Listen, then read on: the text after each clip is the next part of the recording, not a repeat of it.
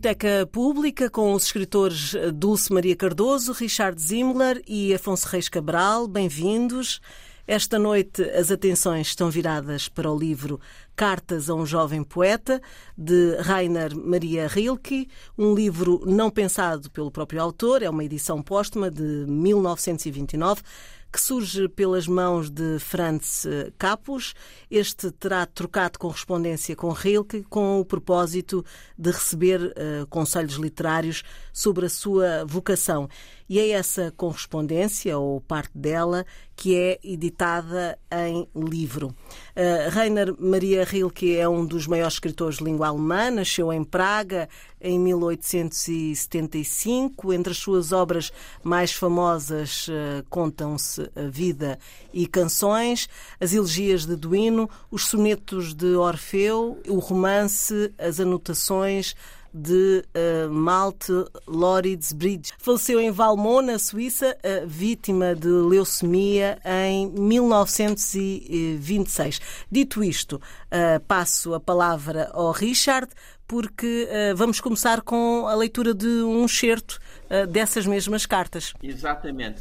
Um, eu quero dar aos ouvintes, ouvintes uma ideia de de voz, se quiser, de Rilke e, e da sua filosofia em relação à escrita e em relação à vida. Então, este primeiro excerto é da primeira carta e o segundo é de, um, de uma carta posterior. O Senhor não pergunta se os seus versos são bons. Pergunta isso a mim. Já perguntou a mesma coisa a outras pessoas antes.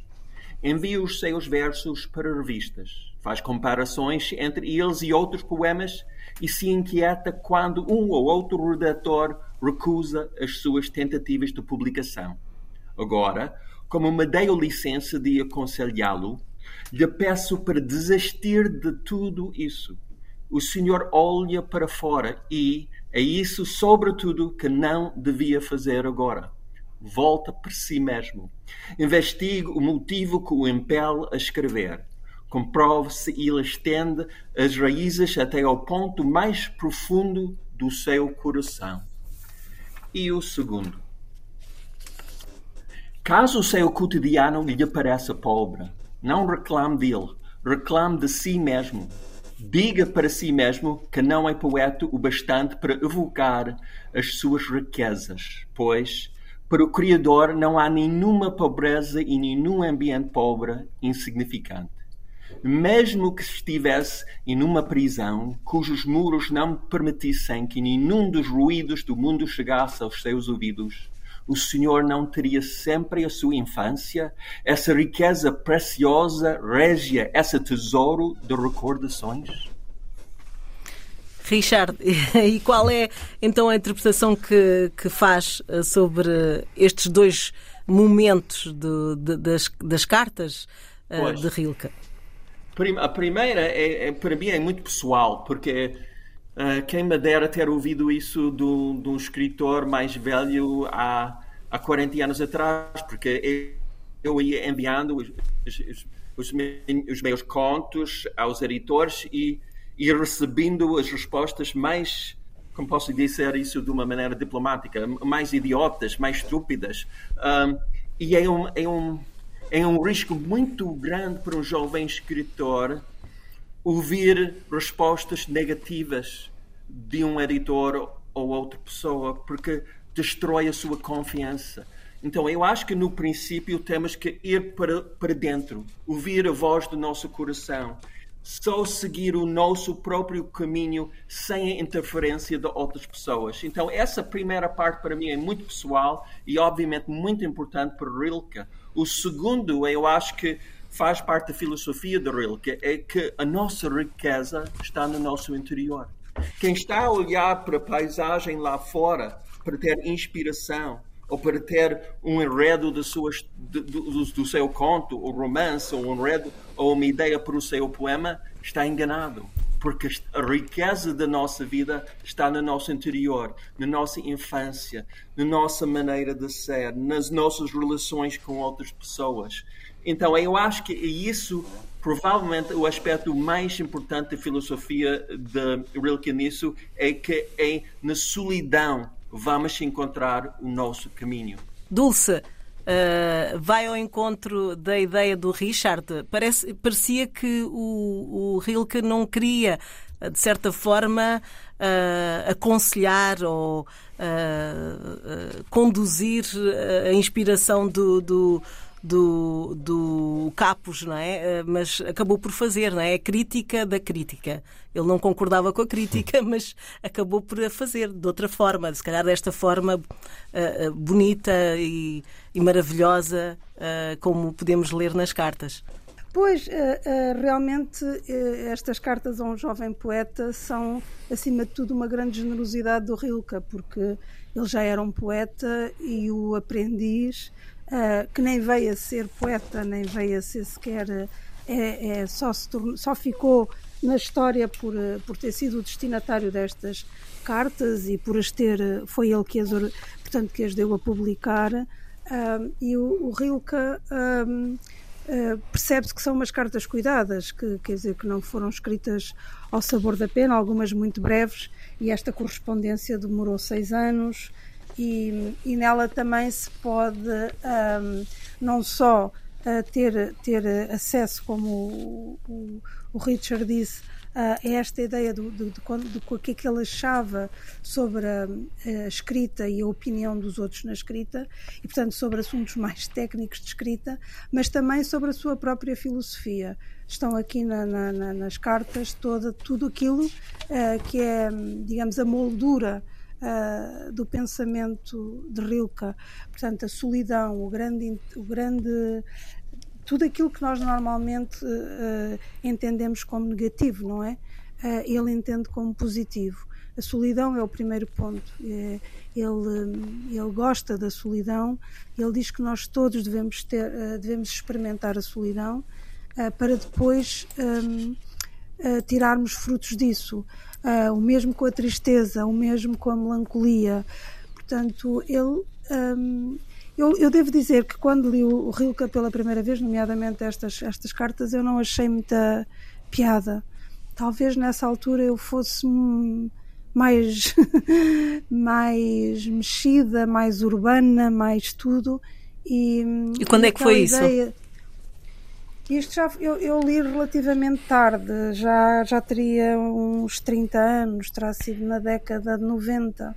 Um, e foi uma amiga, uma querida amiga, que me, que me disse: tens de ler isto, tens de ler isto, isto é, isto é fantástico. Foi a Maria João Vorme, que é uma, uma talentosa pintora, uh, que me introduziu ao Rilke.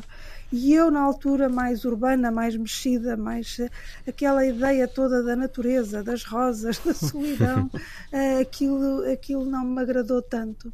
Uhum. Depois fui pegando em bocadinhos e agora tive, reli as cartas e, e acho muito, muito generoso, acho que foi muito generoso da parte dele dedicar este tempo todo a um jovem poeta ou um aprendiz de, de, de poeta desconhecido e, e, acho muito interessante, e há algumas ideias que ele aqui tem, nomeadamente sobre o amor, uh, como ele diz que, que, não há nada mais difícil um, uh, ah, amar de pessoa para pessoa, tal é porventura a coisa mais difícil que nos é dada, a mais extrema, a derradeira prova e provação, o trabalho para o qual qualquer outro trabalho é apenas uma preparação. Por exemplo, isto um, isto só agora consigo perceber na plenitude. Acho que isto é, é uma, são conselhos uh, de uma pessoa já muito vivida, não em idade, que ele nem morreu, uh, mas, mas uh, com muito pensamento associado. Uhum. Afonso. Bem, eu vou fazer aqui uma reclamação. É que vocês os dois já me roubaram as citações, as minhas citações preferidas que eu tinha aqui ah, apontadas. Ah, não, não, há mais, há mais e boas, mas essas essas foram de facto as três citações cirúrgicas e que me confrontaram mais também na leitura. Agora, confrontaram-me na leitura que eu fiz uh, renovada para este programa, porque é, é, é, isso que a Dulce diz e que o Richard dizia até antes do, do, programa, eu acho que é absolutamente verdadeiro para qualquer grande livro, como, eu, como no caso destas coletânea de cartas, que não foi pensada como um livro, não, não foi pensada sequer para ser publicada. Embora eu acho que qualquer grande escritor, quando escreve uma carta, pensa que poderá vir a ser publicada. Uh, mas, como qualquer uh, grande livro, isto renova-se, não é? A leitura renova-se. No meu caso, Uh, eu li, eu, o meu primeiro contacto com as cartas a um jovem poeta foi aos 13 anos e, e, claro que não, não percebi metade, nem pouco, mais ou menos. Mas na altura uh, há uma certa coincidência entre, entre uh, o intento da, do, do Capuz, que manda uma primeira carta ao, ao, Rilke, mandando poemas, foi parecido com o do meu pai. porque o meu pai, quando eu tinha. Eu já escrevia, eu escrevia poesia desde os nove e o meu pai ia seguindo, ia lendo, ia compilando e mandou uma seleção de, desses poemas uh, ao, ao, ao Vasco Graça Moura para, para pedir opinião ao Vasco Graça Moura. Não fui eu, felizmente, que fiz isso, foi o meu pai.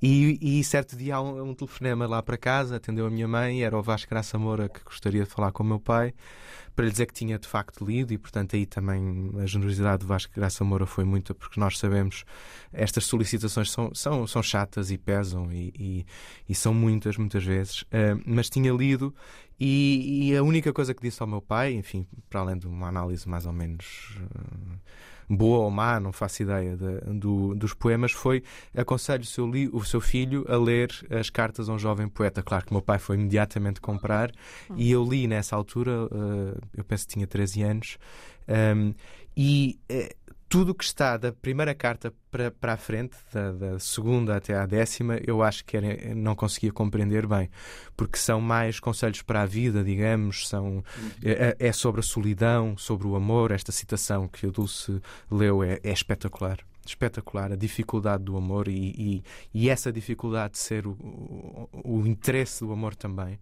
Uh, uh, sobre a solidão, sobre o publicar. Há uma ideia de, de, parece que de olhar para as coisas como se fosse a primeira vez, não é? Sim, de espanto e de maravilha. É. é. Também a citação do Richard de uh, o cotidiano. Isto, eu lembro-me com 13 anos, isto para mim foi, foi, foi muito impressionante.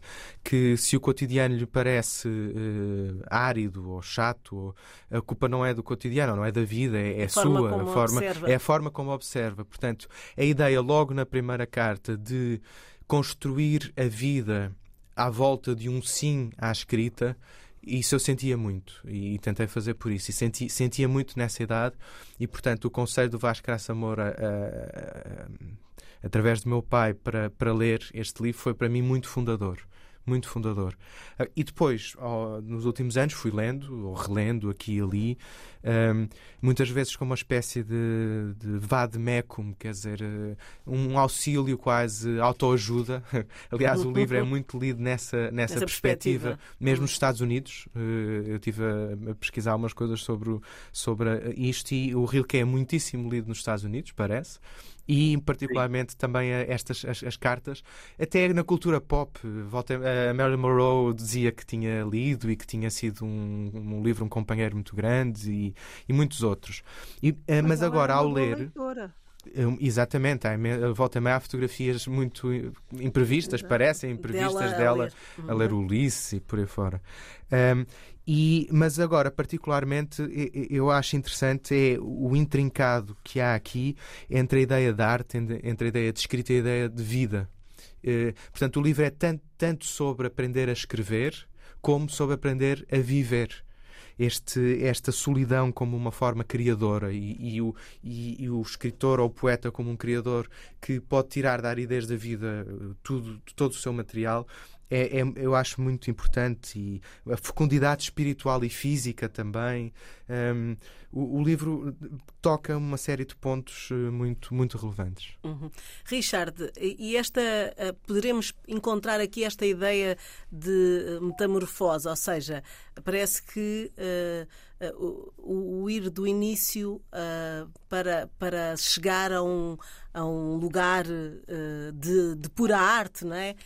Parece que é um, uma série de, de, estágios, não é? De, de, de, mudanças ao longo do tempo, que é isso, pelo menos a carta, ou pelo menos as cartas como, como estão organizadas, parecem mostrar, não é? Que, que é preciso chegar a, a, uma certa, a um certo nível para se chegar à verdadeira arte. Será que eu não sei se é assim que, que vocês interpretaram, mas. Uh, Sim, é, é, eu acho que, como o Fanzo disse, e, e muito bem, um, é, é, é, a sua filosofia não só da arte e da literatura, mas da vida. Como é que a gente pode ter uma vida de significado?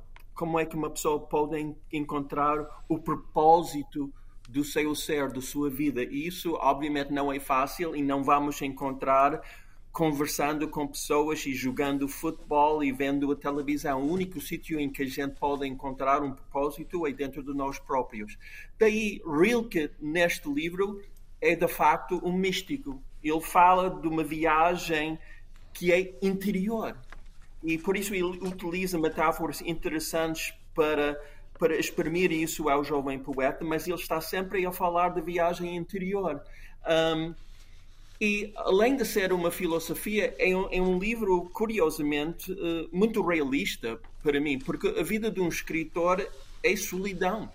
Nós trabalhamos 6, 8, 10 horas por dia em casa, sozinhos, em frente ao nosso computador ou papel, e construímos um mundo paralelo, um universo paralelo. E o único sítio em que, em que existe esse universo é a nossa cabeça. Não é possível escrever romance ou poesia uh, com outras pessoas. É, é sempre um trabalho de uma só pessoa. Então, quando ele dá esse conselho ao jovem uh, de procurar dentro de ele tudo o que ele precisasse, é, é, pode parecer uh, um bocado fantasiado ou, ou, ou, um bocado poético demais, mas da minha perspectiva é absolutamente realista.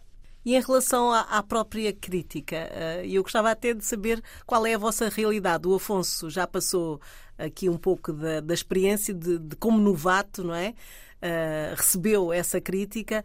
Uh, Dulce e Richard, em relação. Vocês recebem muitas. Uh, já passaram por isso como novatos e, ao contrário, agora como pessoas já mais experientes, têm recebido frequentemente este tipo de, de pedidos de aprendizes a, a, a escritores, a poetas? Dulce. Sim, eu, eu recebo muitas, muitos pedidos, até porque estou no Facebook e no Instagram, e, e, pedem se eu dou aulas de escrita criativa, ou se, se considero dar, ou se posso ler, ou se posso dar opinião. E, e eu normalmente, quer dizer, depende. Uh, antigamente aceitava, agora tenho tão pouco tempo para quase tudo que, que me é impossível, quase. Uh, e também porque às vezes percebo que as pessoas não querem realmente uma crítica, querem que gostemos do trabalho, o que é legítimo, não é? Uh, há pessoas, eu percebi que as pessoas reagiam mal à, à minha, às minhas observações, que nunca eram é bom, é mau, ou eram, eram outras, outro tipo de, levantava outro tipo de questões. Uh, mas as pessoas não gostavam, as pessoas queriam em geral que eu dissesse isto é excelente, eu vou, vou, vou falar com a minha editora para publicar, etc. Uh, isso não é, não é propriamente o pedir uma opinião. O pedir uma opinião é estar disponível para que a outra pessoa tenha a dizer, seja lá o que for.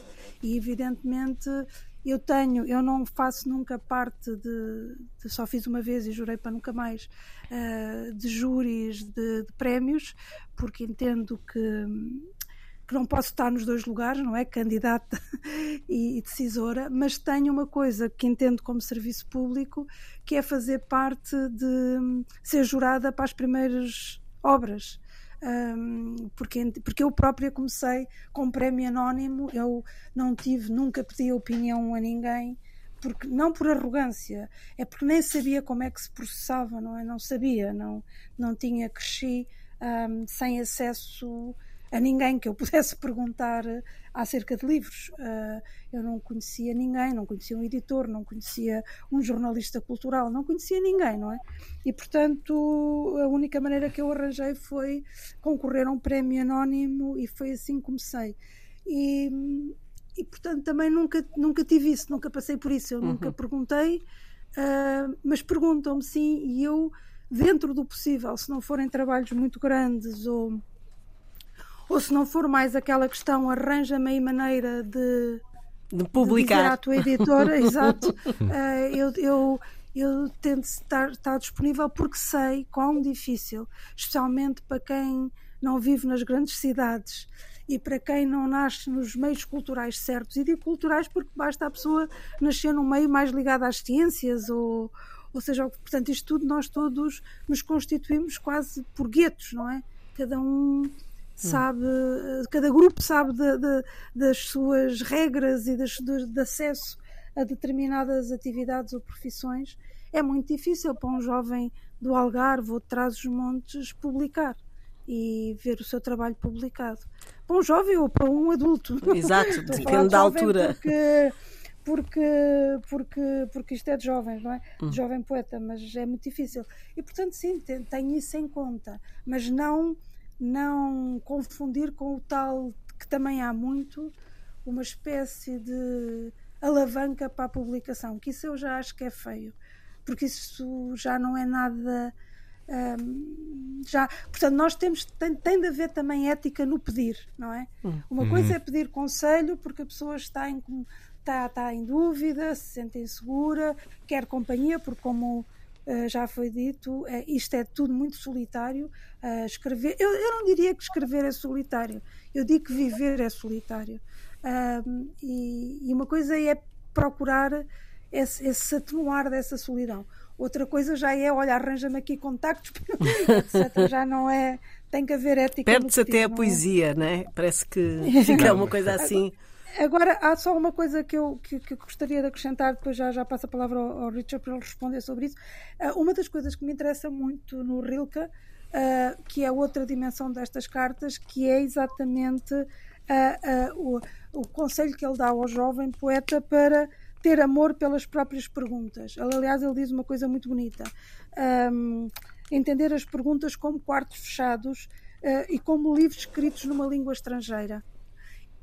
Eu acho que neste tempo em que todos nós temos certeza e todos nós opinamos sobre tudo com tanta certeza e, to e somos todos comentadores de tudo, todos os assuntos e cada vez nos solicitam também a comentar mais e mais, esta ideia de não ter certeza e de amar a dúvida e, de, e dar mais valor à pergunta do que à resposta parece-me fundamental.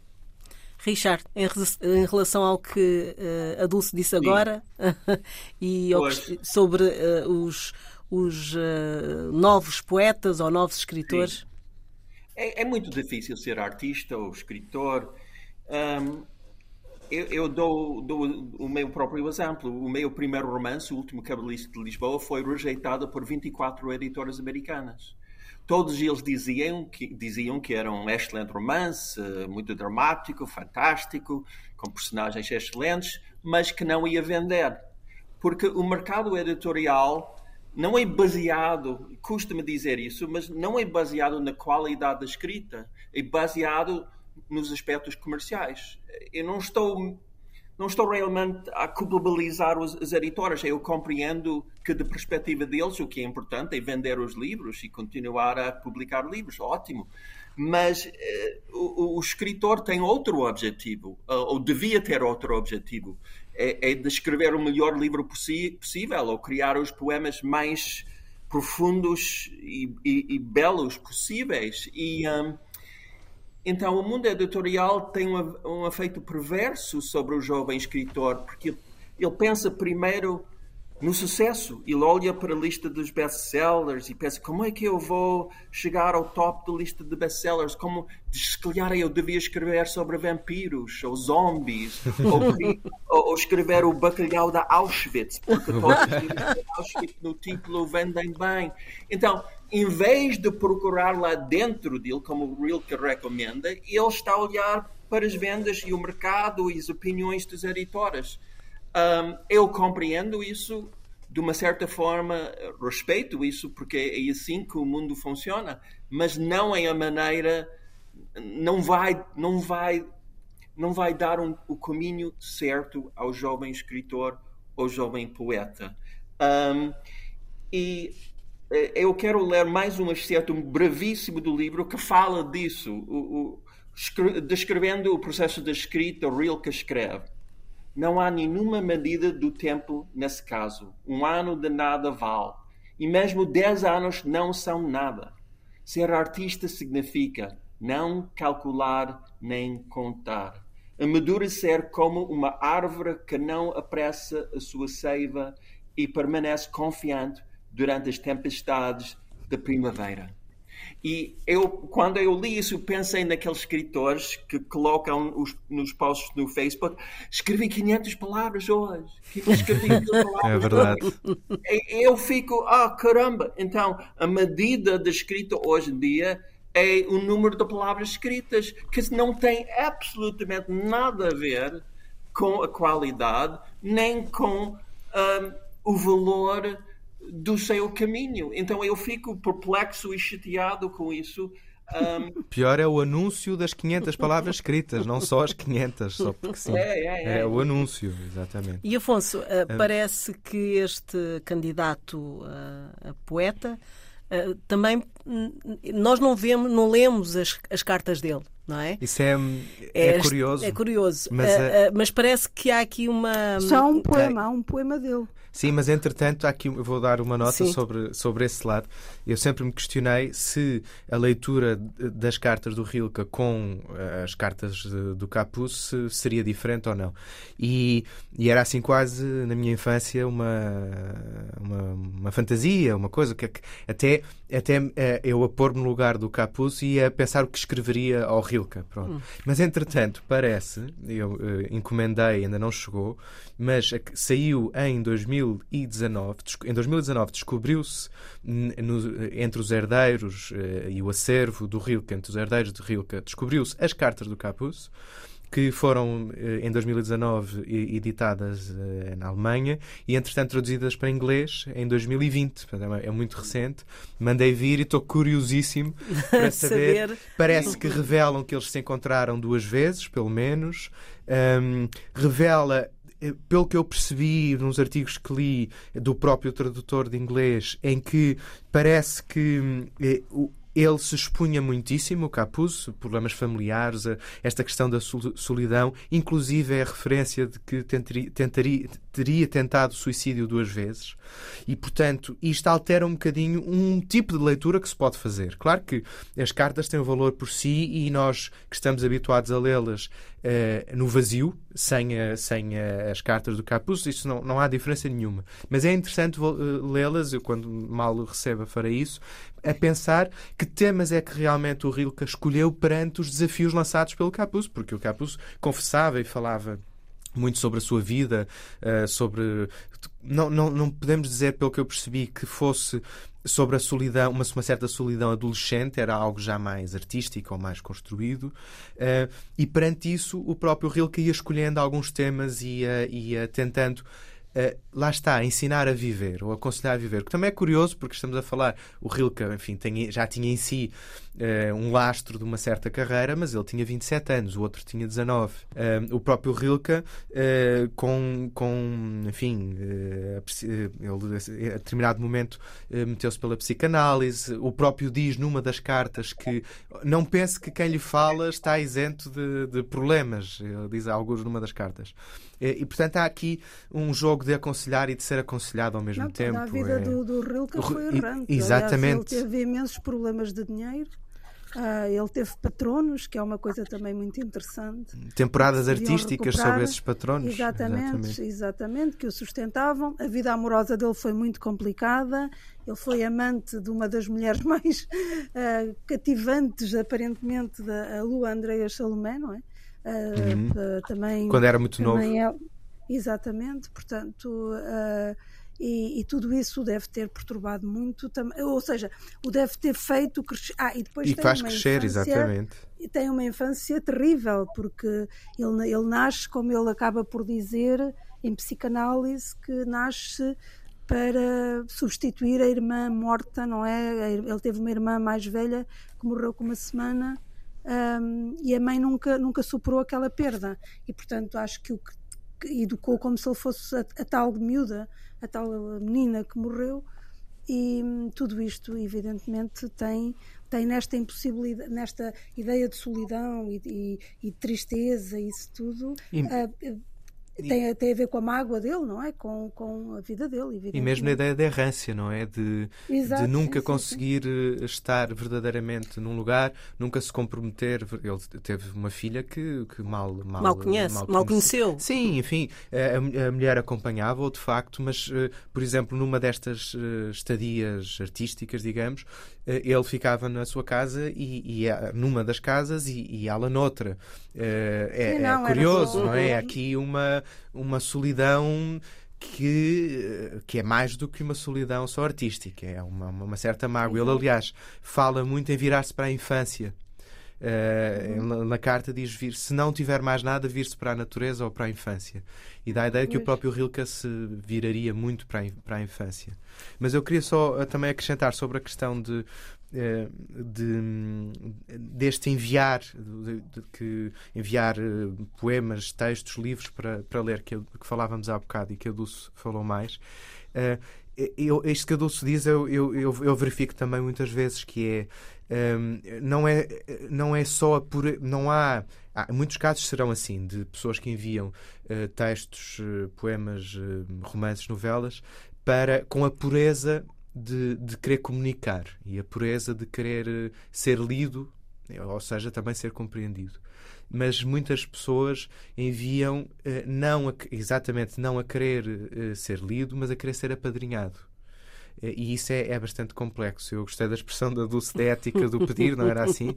É, eu, gostei muito, eu gostei muito disso porque vê-se, e coisas até bastante agressivas, bastante agressivas. Então já, já leu, não leu, como é que é? Mandei-lhe isto há, há, uma semana, ainda não leu. Uhum. É uma coisa eu, muito complexa. Eu, eu, eu fico acanhado, não sei o que fazer muitas vezes. eu é? tenho pessoas que me pedem para ler os seus trabalhos e que são longos, são romances, e que confessam, confessam, não é confessar, dizem eu nunca li nada seu. Portanto, ou sim, seja, sim. Uh, é a questão do apadrinhar. Querem a opinião de uma pessoa que nem sabem se gostam do seu trabalho. Claro. Ou, quer dizer, como é que isto é possível? Nem se dão ao trabalho de ler a, a, o que é que a pessoa faz para poderem pedir. Hum. Isso é. Isso é e, depois, vocês... por outro lado, mas Sim. por outro lado, há aqui só outra coisa que o, que o próprio Capuz diz na introdução e que, e que, eu, e que eu vejo acontecer e que, e que me mete impressão no sentido de, de empático do termo, eh, que é ele diz na introdução e referindo-se em particular à primeira carta que mandou ao, ao Rilke, que nunca se abriu tanto com outra, pessoa, com outra pessoa como naquela primeira carta ao Rilke. Que uhum. nunca uh, se descarnou a alma, vá lá, como, como naquele momento. E eu reparo em muitas enfim, mensagens que mandam através das redes sociais e pessoas que, que que contactam, há qualquer coisa no facto simples de uma pessoa ter escrito um livro que pode ter chegado mais ou menos ao leitor, que faz com que o leitor uh, se sinta reconhecido, reconhecido, ou seja, que sinta que quem escreveu o, o percebe, o compreende. E, e isto, para mim, que, que sei que enfim, que estou tanto do lado de quem lê como do, do lado de quem escreve, uh, eu como escritor eu não, não consigo, eh, mete-me impressão e fico empaticamente ligado, mas sem saber o, o que fazer, quando alguém expõe um bocado mais a vida, uh, não só manda um, um, texto, mas, mas expõe de facto a vida, as dificuldades e uh, casos assim muito, muito particulares de momentos de luto também, e que, e que eu que simplesmente escrevi um livro, dois livros, o que seja, não eh, não, não estou particularmente avalizado para aconselhar. Para, há uma responsabilidade para, uma, este, é, e eu não sei muitas vezes bem o que fazer e, e é, é, é, é, é, difícil. E... Eu, eu aqui noto eh, ainda é um pouco em relação a isso e uh, que parece uh, haver uma insistência uh, aí está, não lemos as cartas do Capuz, uh, uh, uh, em determinados temas, porque parece também que o Rilke volta a, a, a, ser insistente em alguns temas. Não sei se vocês notaram ou sentiram Há isso, não é? temas mestres, sim. Uh, mas é interessante, por exemplo, uh, sobre a solidão, lá está. Uhum. Um, não deve estar uh, infeliz ou com a solidão em que se encontra. Uhum. Fique alegre e seja confiante. Tudo o que é difícil sim. é bom. Exatamente. Amar também é bom, pois o amor é difícil. É. Uh, mas parece aqui haver uma insistência do Capuz em relação a, a, determinados temas, não é? Não sei, o que é que vocês sentiram sobre isso? Richard? É, a minha única crítica a, a Rilke tem a ver com isso. Às vezes ele parece-me, se calhar otimista não é a palavra certa, mas uh, ele tem essa ideia que a vida, a vida vai nos dar as respostas, que mesmo na tristeza, na solidão, na depressão, vamos encontrar o nosso caminho. E eu vou ler um, um, uma, frase aqui em inglês e depois vamos procurar uma tradução. Uh, ele está a falar da tristeza de Capucho e ele diz: You must realize that something is happening to you, that life has not forgotten you, that it holds you in its hand and will not let you fall. Que a vida segura-te na, segura na, na sua mão e não te vai deixar cair. Ou seja, é, é, mas nós todos sabemos que há pessoas destruídas pela vida. Há pessoas, pessoas que não recuperam. Há pessoas que morrem jovem. E eu sei que Rilke sabe isso tudo, mas às vezes os conselhos que ele dá ao que pus parece-me. Eh, eu não sei, ótimo, estou a procurar da palavra, mas, mas ele tem essa ideia de que a natureza, a vida, a paisagem interior vai nos eh, encaminhar para o sítio certo, mas não sempre acontece. E, e, eu fico um bocado preocupado com isso, porque dar aos, jovens esse conselho parece-me um bocado perigoso. Uhum. Dulce. Pois, ele, ele diz exatamente que a vida tem razão em todos os casos. Essa é uma frase dele. Ele diz que a vida tem razão em todos os casos e fala na grande virtude da paciência, que é esperar. Uh, e, e diz-se também que a maior coragem que nós podemos ter é aceitar, uh, eu estou a dizer de cor, não estou a ler, um, é aceitar o estranho, o, o, o, inesperado, o inexplicável. Diz que é, único, que é a maior coragem e que. E que pronto, não há, não há, não há maior prova de coragem do que essa. Eu, eu penso que ele, eh, que ele não se está a referir exatamente a esse otimismo do que tudo vai correr bem, eh, porque, porque saberá que não é assim, como, como já dissemos, até por ele. A sua infância não foi nada feliz, ehm, nem a, nem a sua vida familiar, nem nada. O que eu penso que ele, que ele tenta dizer é, é, é, a aceitação daquilo que nos vai acontecendo. Penso que é mais. Também acho. Também acho. Uh, uh, ou seja, não é isto vai correr bem, é aceitem o que corre mal, o tal estranho, o tal inexplicável, a tal coragem, não é? A tal doença, tu, tudo isso, uh, porque. Um, ou, ou, isso não vai durar, não é? Ou, traduzindo isto para um provérbio português que a minha mãe muito usa, não há mal que sempre dure, não há bem que sempre dure, nem mal que perdure, uma coisa assim. Portanto... Aqui se calhar também é uma aprendizagem, não é? Uh, Sim, pode é servir, sabedoria. Pode servir para alguma coisa, todo esse sofrimento. Uh... E, evidentemente que serve. O Saramago, por exemplo, tem uma, uma que também eu sou uma citadora, mas ficou a ideia. Uh, a certa altura diz que se cresce mais na, à sombra do que ao sol. E a verdade é essa, ou seja, normalmente a felicidade, até porque é bastante estéril, porque nos deixa num estado apetetado que não sabemos bem o que fazer e tornamos-nos muito centrados, há muito poucas coisas sobre a felicidade, porque é muito difícil escrever sobre a felicidade, ou escrever sobre famílias felizes, ou sobre amor felizes. O, o, o, que, nós, o, o que é, o que nos, o que nos faz crescer, o, o que é dramático, uh, é exatamente a infelicidade, é a disrupção, é, é a quebra, é o imprevisto, não é?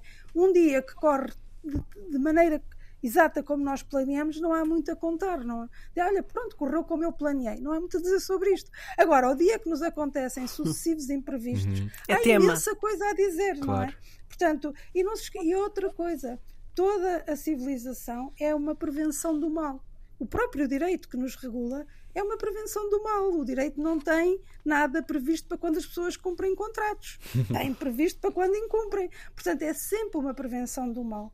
E é nesse sentido que eu penso eu que, que o Rilke dizia que é sejam pacientes e esperem, uh, porque uh, a vida tem razão em todos os casos e tudo normalmente uh, voltará ao seu lugar. Porque é, não, não há história também. Uh, quanto mais não seja pela morte, não é que acaba, mas não há história de um sofrimento que, se prolongue indefinidamente. Eu, eu, acho, eu acho isso também, que é, é algo muito pouco contemporâneo, mas eu acho que é universal e intemporal, que é uh, saber amar a vida em todas as suas facetas. Uhum. E, e ele, a certa altura, diz: Mas porquê é que isto de viver, não, a frase não é exatamente assim, mas porquê é que isto de viver havia de ser fácil? Não, é difícil. E, e amar a dificuldade, ou seja, compreendê-la, ser paciente, perseverante, uh, perceber que passará também, ou que se não passar, uh, aqui está o, o, teu interior para lidar com isso. E, e, isso é, é, é essencial e, faz com que uh, o imponderável, o, enfim, tudo que nós não controlamos seja mais aceitável e mais controlável, não aceitável no sentido do pateta que tudo o que lhe acontece é por bem, não é nada disso, mas no sentido que eh, eu sou mais forte do que as circunstâncias. E essa fortaleza constrói-se amando também as dificuldades. E ele diz isso várias vezes, de maneiras diferentes. A própria ideia de solidão, eu acho que é uma forma de aceitação da, das dificuldades e é, e é, uma forma de amar, eh, o, amar o, o, o, que em princípio seria, seria complexo e difícil e, e, e doloroso. Uh, e que e depois chega àquela citação do Richard, que é uh, de facto a vida segura na, na, sua mão, quer dizer, quando, quando se tem esta fortaleza interior, uh, todos os imponderáveis serão pelo menos mais, mais pacíficos ou mais, ou mais geríveis, não é? Uh, a vida não se esquecerá de si, neste sentido. E de facto, a vida não se esquece de ninguém.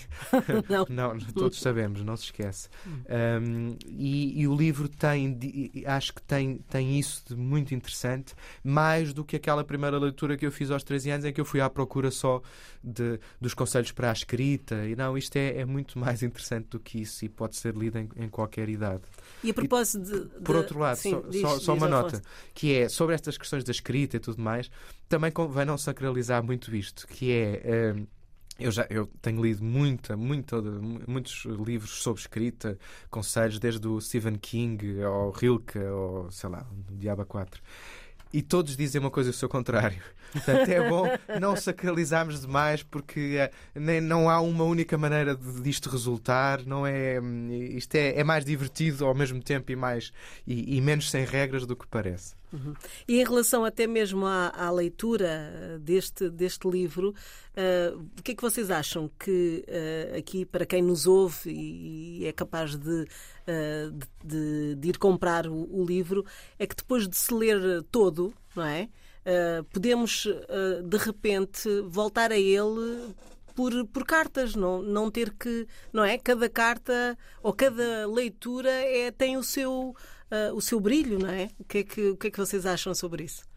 Estamos eh, confrontados com tantas informações nas redes sociais e nos jornais, eh, informações que não falam do significado da vida, um, de porquê é que estamos aqui, como é que vamos conseguir a vida que queremos, dos assuntos mais importantes. E finalmente temos aqui um texto que fala disso tudo.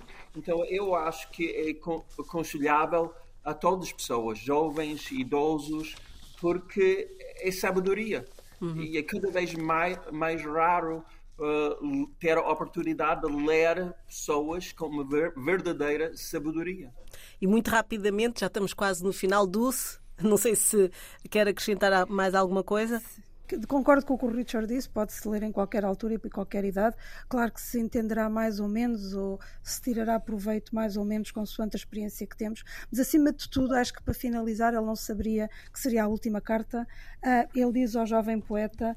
Alegra-me, em suma, que o Senhor tenha superado o perigo de cair nessa armadilha e se encontra meio de uma realidade bruta, solitária, corajoso. Um, eu também espero que os nossos leitores, com Rilke ou sem Rilke, uh, consigam ter, estar no meio dessa realidade bruta, solitária e corajoso, porque não se consegue estar de outra maneira. Na vida ou consegue-se, mas não é a mesma coisa. Afonso. Só duas coisas. Uma, uh, que é esta ideia da, da paciência e da calma e de olhar para a natureza como a tal citação do, da árvore uh, para mim é muito significativa justamente não só pelo contexto atual em que nada disto faz eco da nossa do, do, do nosso cotidiano e sempre absolutamente atarefado e sobretudo rápido, tudo rápido, rápido e tudo mais. Acho que desligar um bocadinho o Facebook e essas coisas todas e pegar numa destas cartas, como, como dizia avulso, pode ser menos assim, que assim que é, só, é uma descrição mais de Roma, não é, não é mais interessante e nem, nem, nem tem tantos ensinamentos, outras, digamos. Mas há outras é, interessantes. É, é, todas as outras. E, e, e, e, com essa calma eh, tentar crescer. Acho que isso é, é, muito importante. E por último, faço um apelo às editoras que andem por aí, que eventualmente nos ouçam, para, para trazerem cá para Portugal a, a, edição com as cartas do Capuz, porque acho que é uma grande novidade. Acabou, saiu há muito pouco tempo em inglês, em alemão também, eh, e acho que nós, que nós queremos ler também em português. Estamos no final de mais um programa. As razões não lhe faltam para reler ou se aventurar a ler o livro Cartas a um Jovem Poeta, de Rainer Rilke, ou outros livros deste mesmo autor. A Biblioteca Pública está também disponível em podcast em antena1.rtp.pt. Boa noite.